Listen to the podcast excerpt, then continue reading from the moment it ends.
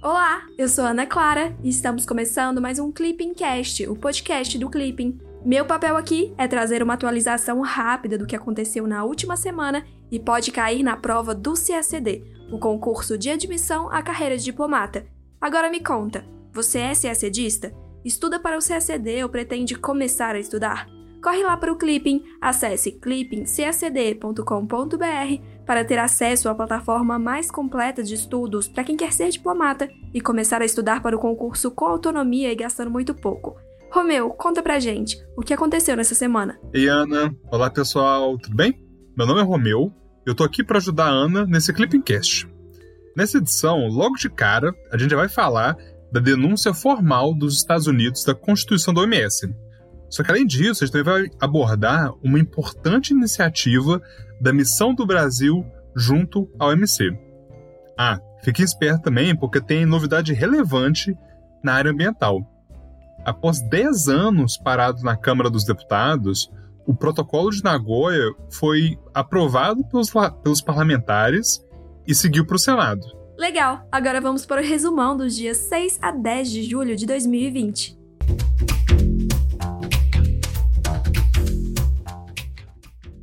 Estados Unidos.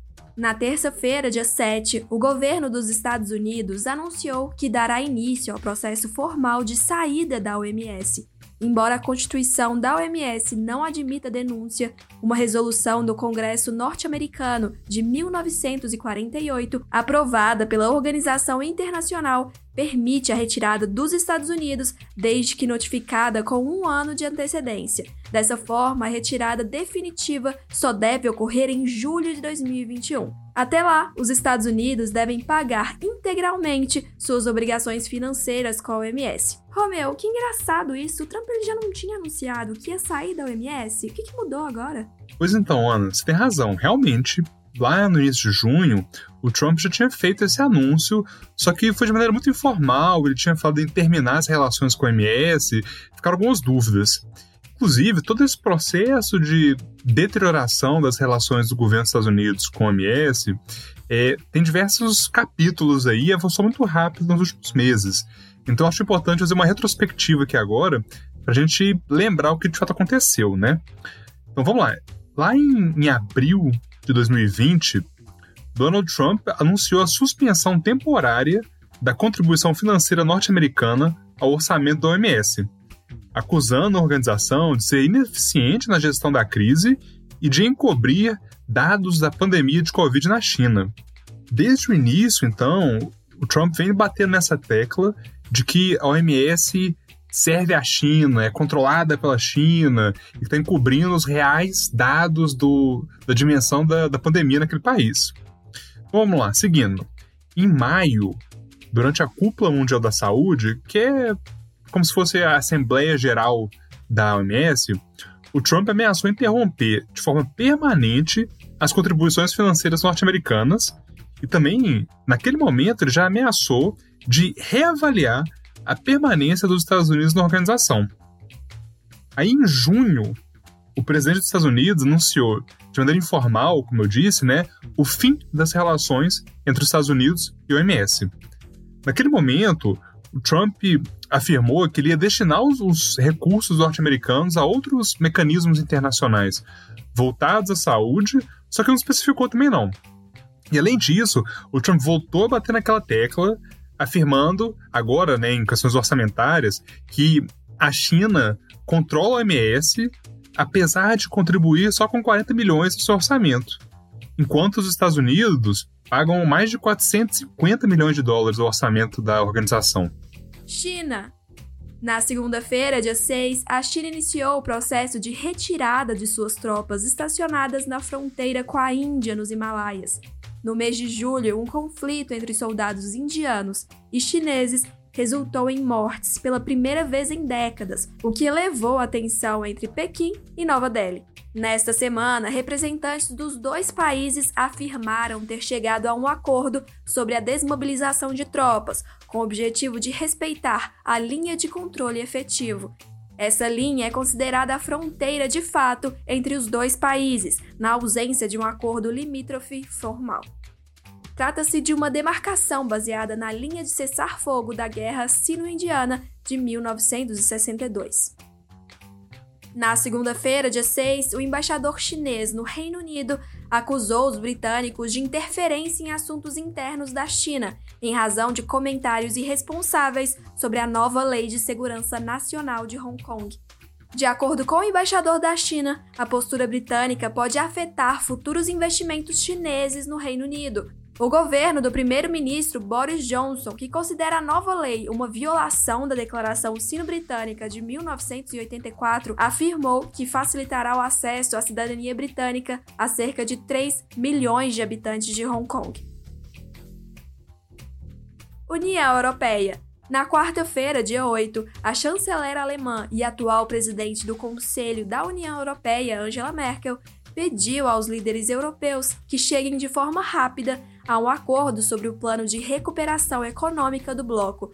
A Alemanha assumiu, no dia 1 de julho, a presidência rotativa do Conselho da União Europeia, que tem duração de seis meses. Para Merkel, a maior prioridade da presidência alemã é a unidade do bloco durante o processo de saída da crise desencadeada pela pandemia.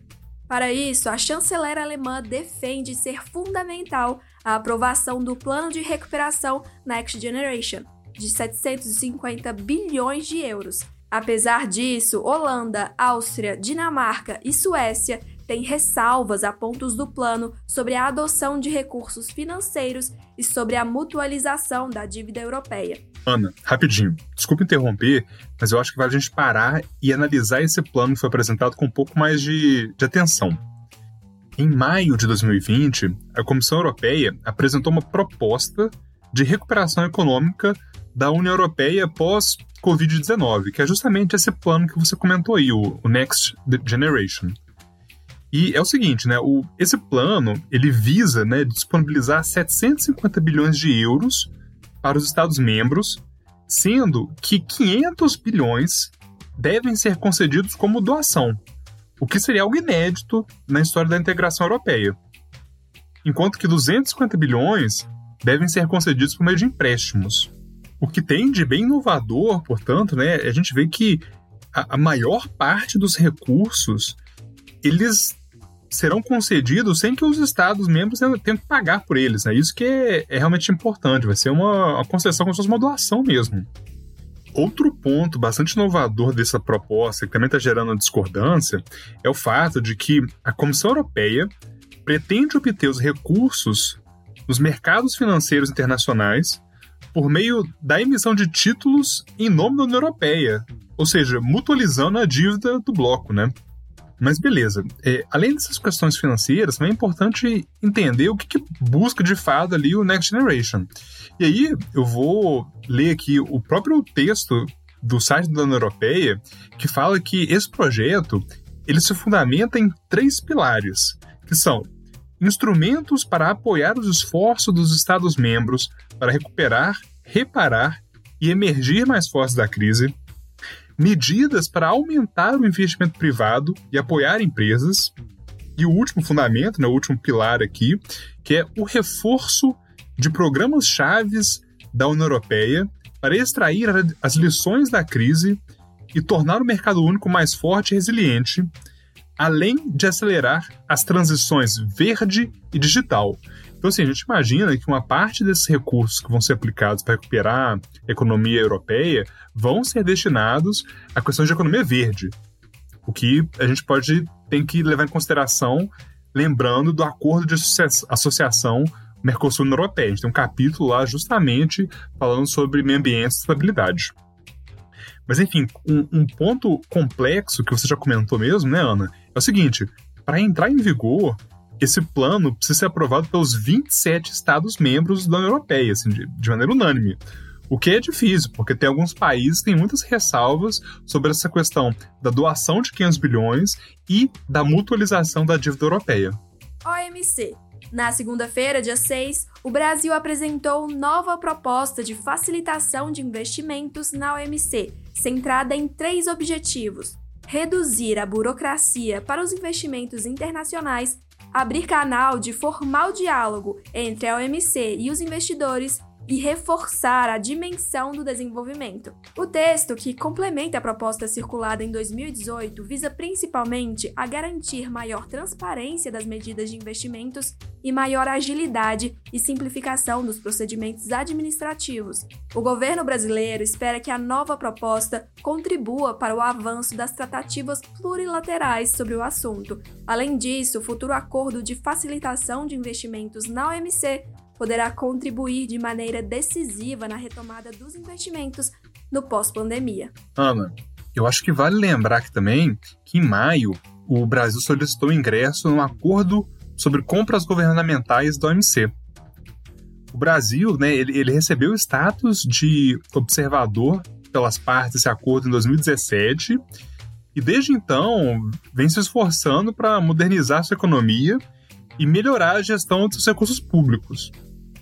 O Brasil também é o primeiro país da América Latina a solicitar o ingresso no acordo de compras governamentais e espera-se né, que o governo possa apresentar a sua proposta inicial de acessão assim que a situação da crise de Covid-19 melhorar. Meio ambiente. Na quarta-feira, dia 8, a Câmara dos Deputados do Brasil aprovou por unanimidade o Protocolo de Nagoya, que segue para votação no Senado Federal. Trata-se de um acordo internacional que estabelece condições mais previsíveis ao acesso de recursos genéticos e que garante a repartição equitativa de seus benefícios. Dessa forma, o Protocolo de Nagoya permite que países detentores de grande biodiversidade e que usuários de recursos genéticos, como empresas farmacêuticas, tenham maior segurança jurídica e transparência em suas relações.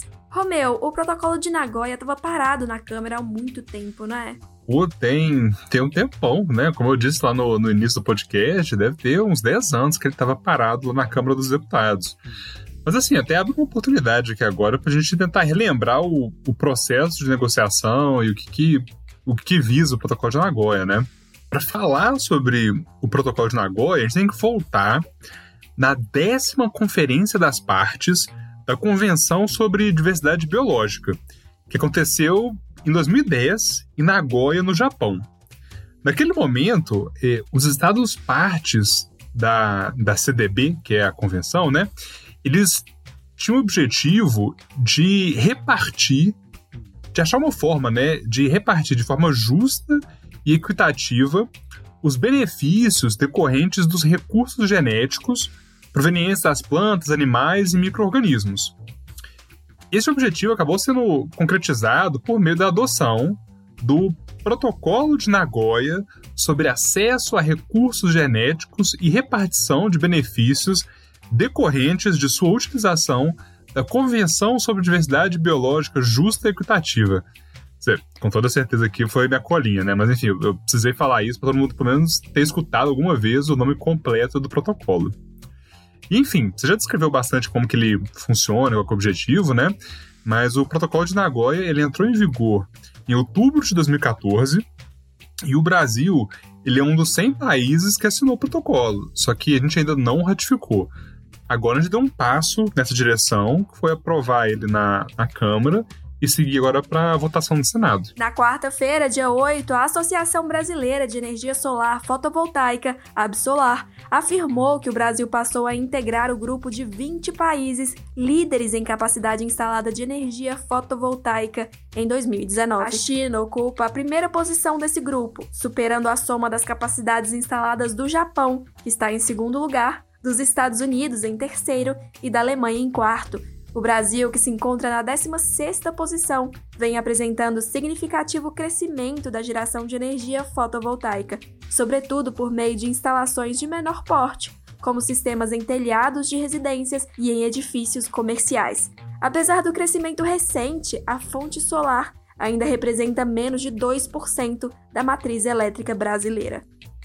Economia na quarta-feira, dia 8, a Companhia Nacional de Abastecimento, vinculada ao Ministério da Agricultura, Pecuária e Abastecimento, divulgou que a safra brasileira de grãos de 2019-2020 deve superar a safra anterior, puxada pelas colheitas de soja e de milho. Essas duas culturas correspondem a 88% da produção brasileira de grãos. A Companhia Nacional de Abastecimento, CONAB, estima a maior colheita já registrada para o plantio de soja no Brasil. Essa grande produção também reflete no resultado das exportações brasileiras de soja. No primeiro semestre de 2020, o Brasil registrou aumento de 38% nas exportações do grão em comparação com o mesmo período do ano passado.